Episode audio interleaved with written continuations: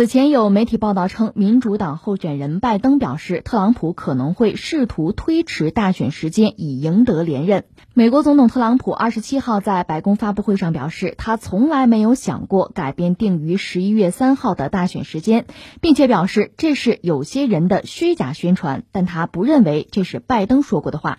同时，美国总统特朗普当天在与州长的电话会议上建议一些州考虑学校复课的问题。特朗普说，在这场我们都经历的灾难中，孩子们表现得不错，所以很多人都在考虑重开学校。有媒体表示，特朗普推动学校复课的举动与医学专家的建议背道而驰，这显示他在推动各州开放问题上的摇摆不定。聊这个话题之前，这几条新闻大概也扫描一下。一个是美国确诊人数已经破了一百万了。他们自己公开的啊，首例新冠感染者是一月二十号，从那时候开始，三个月，一路飙升吧，到美国时间二十八号是破了一百万，这感染病例啊，这成为全球绝对疫区吧。但特朗普对目前美国疫情和经济啊还是保持乐观，说新冠疫情最糟的时候已经过去了，美国人民期待国家经济重新开放。另一方面，美国的那个福奇。这传染病专家呀，他是说新冠病毒不会消失。福奇这个人基本上他算是美国科学界的一个代表性的人物吧。驻白宫，他说我几乎确定新冠病毒会卷土重来，这是他的判断。先说两句，福奇这个人吧，其实，在特朗普重压之下，他其实似乎也说了一些是不是违心的话呀？就他自己也自相矛盾的说了一些东西，但总的来说，在一些最关键、最核心的问题啊，就是红线的问题上，他基本上是不让步的。比如妇产复工的问题，他是不吐口啊。因为说到底，这些人就是知识分子，而且是在专业领域的顶级专家啊，他确实在圈子里是有一个名誉的问题。如果随意的去迎合这些政治人物，那圈子里就不要混了。顺便扯一句，这次疫情其实对全球、对各个国家、对领导层、管理层，其实都是一个提醒，就是说我们现在面临的这个世界是越来越不可琢磨，它充满了太多的不确定性。那在这个时候呢，专业人士的技能、他们的能力是至关重要的。你比如针对传染病，那需要传染病专家，一般的领导人很难理解传染病的威胁的，这也是实话。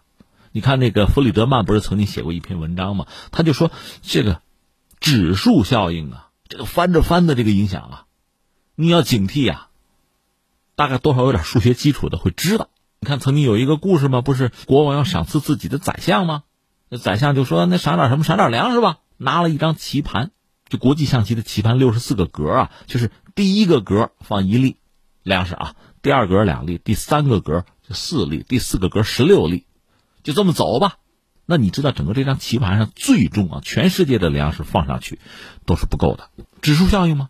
所以专业的人士办专业的事越是在这个时代啊，或者说越是面向未来，这个趋势越明显。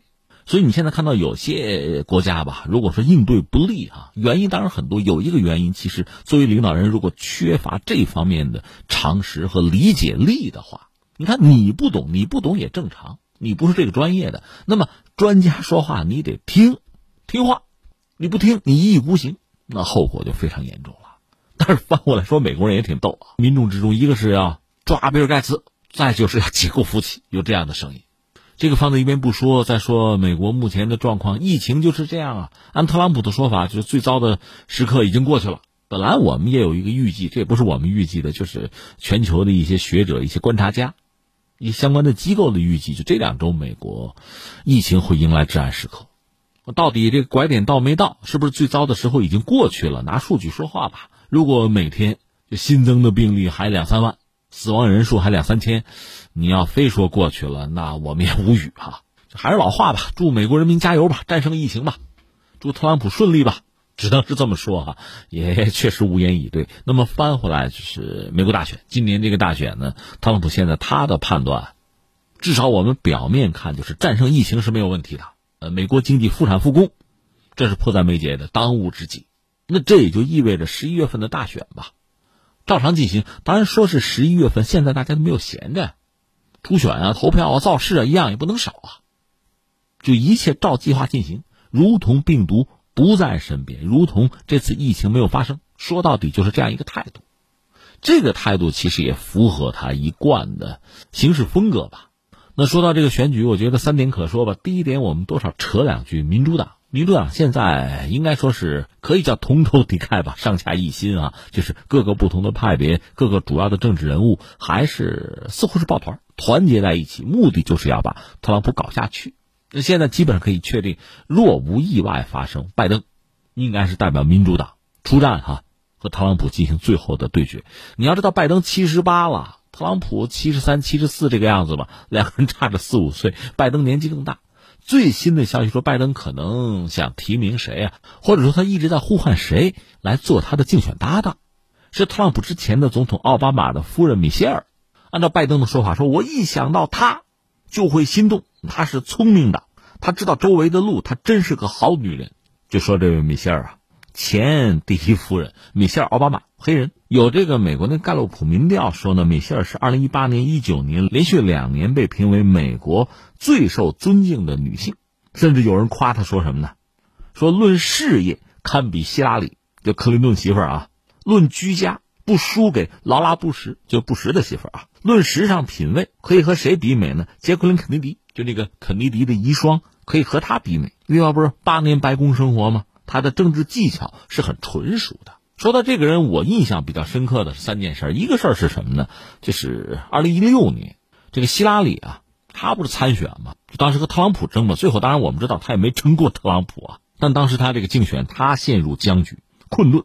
米歇尔是民主党啊，站出来挺他呀。其实这位希拉里和奥巴马关系那好不了，以前争过嘛。但是这个时候，奥巴马夫人米歇尔站出来是要挺希拉里。她演讲就说：“女人为什么不可以做总统啊？”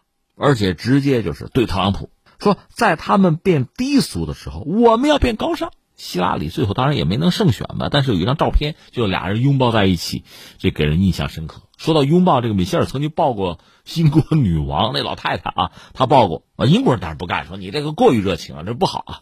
但是那老太太据说挺喜欢他。另外还有个事儿，我印象之中，他是在白宫里辟了一片地种菜。就是健康计划嘛，然后让小孩们吃菜啊，你干过这个？那你说这个人截止到目前，你看啊，之前他一直讲我不参加总统竞选，我不参与美国政治，要不是我老公，老公把我一脚踹进来，我不到白宫，对吧？这是他啊。但是现在呢，拜登屡次就摇动橄榄枝，来呀来呀，帮忙啊，是吧？咱把特朗普改下台啊。呃，截止到目前，他没有表态，没有表态，是不是可能性就比较大？呃，另外从美国来讲，可能千万级的美国人在呼吁他，希望他能够出场，能够下场，能够参选，把他作为扳倒特朗普的一张重要的牌。是这样。那翻回来再说两句，拜登，拜登，我们以前也聊过几次，不多说了啊。那拜登，你说他挑战特朗普，就他优势大不大？坦率讲，不是很大。一个是你得说，就是美国最近几十年、四十年吧，除了老布什，他是活该倒霉。时运不济啊，也不是他能力强或者差多少。除他以外，基本上美国总统都是连任，一做就是两届。而拜登本人，大家说这个人吧，反正从这个性格呀，从魅力啊，特别是在这个竞选啊、竞争的这个大舞台上、竞技场上，他的优势不明显。他其实也清楚，所以他愿意拉奥巴马的夫人，就是米歇尔来助选，也是因为这个。因为你看，米歇尔女性，年轻。少数族裔黑人嘛？这都政治正确啊？那就是说，他挑战特朗普其实并不乐观。换句话说，就要看特朗普是不是犯错。特别现在疫情本身呢，也可以看作是对特朗普的一次考验。你能不能通过？那最后第三点呢？我们又回到特朗普了啊。那个大家最感兴趣的话题可能是这个：哎，他还能连任吗？他还会继续做美国的总统吗？这个还真没法说，因为。上次就是猜特朗普能不能当上美国总统，很多人就猜错了。你别说我们笨，就很多就美国很专业的就政治机构啊、政治评论员啊都搞错了，看错了。安倍，安倍不看走眼了吗？所以这次你说特朗普能不能接着当他的美国总统？当然他很想了。你说能行吗？能得遂心愿吗？这个你要让我说吧，确实也不敢瞎说。这你要猜，只能说是或者不是。当得上，当不上，只能是这么判断。当然，很多人愿意从自己的那个视角去看，我不喜欢他，或者他打贸易战，你要是从这些问题、这些角度去看问题，我倒觉得你没法得出一个相对比较有价值的结论。那你说你能给个有价值的结论吗？我也给不了。我说说我的思维方式和框架啊。你看问题是不是这样看？就是特朗普之所以能上台，那必然是有人支持，对吧？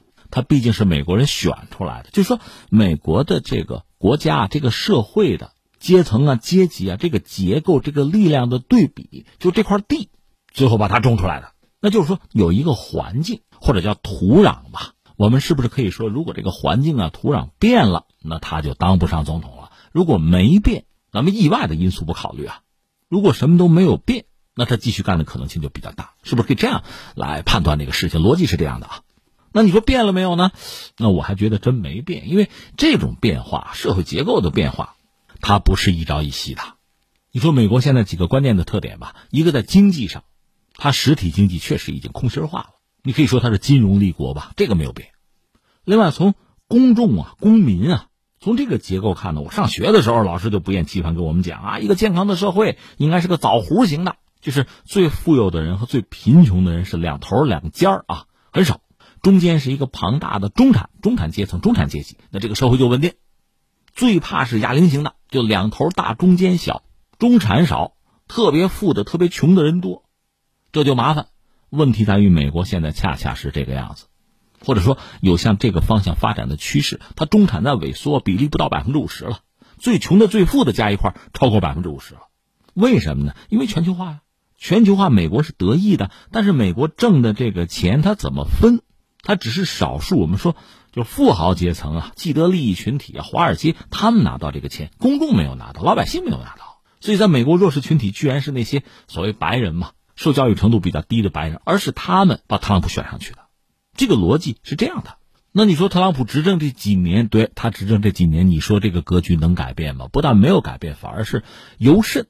那换句话说，让他上台的这个基础，这票其实夯得更实了。所以我的意思是说，我们看这个事情吧，其实特朗普当选不当选的，那美国的基本国策是不是有根本性的改变呢？很难。美国的国家战略确定的战略竞争对手是不是就会发生特别大的变化呢？啊，修正呢？未必吧，不会吧，因为基础没有变。同样道理，有几个词儿吧，几个概念，西方人一直引以为傲。比如说民主，比如说自由，这词儿当然是好词儿了，放到哪儿它也好词儿啊。人类文明啊，追求的不就是这个吗？但是你要知道，如果基础改变了，以前那个中产还在讲民主、讲自由，这个国家是一个什么样貌？如果没有这个庞大的中产，它萎缩了。你比如民粹排外，他们要讲民主、讲自由，意味着什么？你想过没有啊？咱扯远点，希特勒怎么上的台啊？跟日本、跟意大利比起来，德国就是纳粹啊，法西斯上台啊，他是选出来的呀，那是民主真正开出来的恶之花结出来了恶之果，所以单纯说什么民主自由意义不大。你看看它的基础是什么吧？这我们扯到美国的这个基础啊，咱不说那么多，就说支持特朗普上台的那个力量、那个格局似乎没有太大的变化。我们只能这么说，至少目前看到的是这些啊。另外，当然美国民众很配合，你可能也是大跌眼镜。我个人以为特朗普本人啊，就治国理政的才能不论啊，就在操控民意和舆论博弈，在这个领域确实是一个高手。他不是经常在这个社交媒体发那个推特，推特治国嘛？笑话是笑话。你要如果看他写的那些东西哈，你也会很诧异。为什么呢？你能看懂？你说我英语水平很烂的，对你英语水平很烂，你要都能看懂，说明什么呢？说明他写的简单啊，用的词儿很少啊。甚至有西方媒体就说他，其实西方媒体包括欧洲对他其实都是很反感的，就是他这个小学二年级水平，他这个语文水平不行，作文太烂。可是他本人是商学院毕业的，我不相信他的语文水平，就英文的水平就是个小学二年级啊。那只有另一个解释，他是让小学二年级的这个学历的人，低学历的人也能明白他的意思，你只能这么解释。而主要是这些人在投他的票。美国政治很有意思啊，包括你说防疫抗疫也很有意思，因为中产已经萎缩了嘛，要么是富有的人，要么是贫穷的人。富有的人吧，他的学识啊，他的健康意识啊，他的自我保护能力啊，他的力量包括财富啊，使他能够在医疗资源的分配上占据优势啊，这是不言而喻的。而大量的穷人，受教育程度极端有限，甚至反智，是比较容易被忽悠的。他们在美国社会最重要的啊，最大的影响力就是他们有这个四年投一次票的机会，而且这帮人是不得不工作呀，不工作没有饭吃啊。所以你要说复产复工，他们当然愿意了。所以你看美国很有意思啊，复产复工这个事儿哈，基本上要么是政客提出来，从白宫到各州的州长，要么是普通百姓提出来，憋疯了，要工作要面包。你看这个科学家、有医学背景的这些专业人士，没有人被这个疏导，这就是美国社会的状况，很有意思。那你说特朗普上台的可能性是比较大的喽？那他上台对我们好不好呢？那我这样理解，如果特朗普上台，他的政策应该是一以贯之吧？